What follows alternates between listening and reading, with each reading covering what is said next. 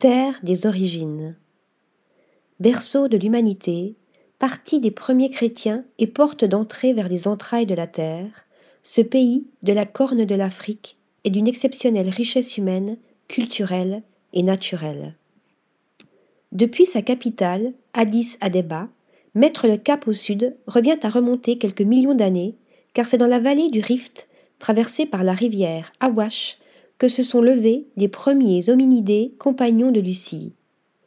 Inlassablement fouillée par les paléoanthropologues, elle est loin d'avoir révélé tous ses secrets. Érigée entre les dixième et deuxième millénaires avant notre ère, quelques 160 sites mégalithiques intriguent d'ailleurs toujours les chercheurs. En descendant l'axe du grand rift africain, on parvient dans la vallée de l'Omo, où vivent de multiples ethnies tentant de conserver leurs traditions séculaires, leur langue et leur mode de vie en symbiose avec la nature qui ont été préservées jusque dans les années 1960 par l'isolement dans lequel elles étaient restées. Quittons lacs et collines fertiles pour les hauts plateaux du Nord, creusés d'une histoire vieille de trois millénaires, dont la légende fondatrice relate que le fils de la reine de Saba et de Salomon, Ménélique Ier, aurait transporté l'arche d'alliance dans sa capitale d'Aksum.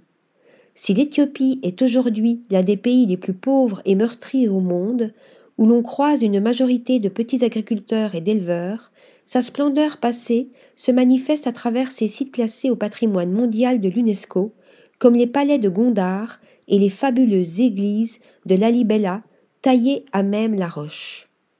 Représentant le plus grand site chrétien d'Afrique, c'est un lieu de pèlerinage pour les Éthiopiens qui pratiquent leur foi telle qu'ils l'ont adoptée au IVe siècle.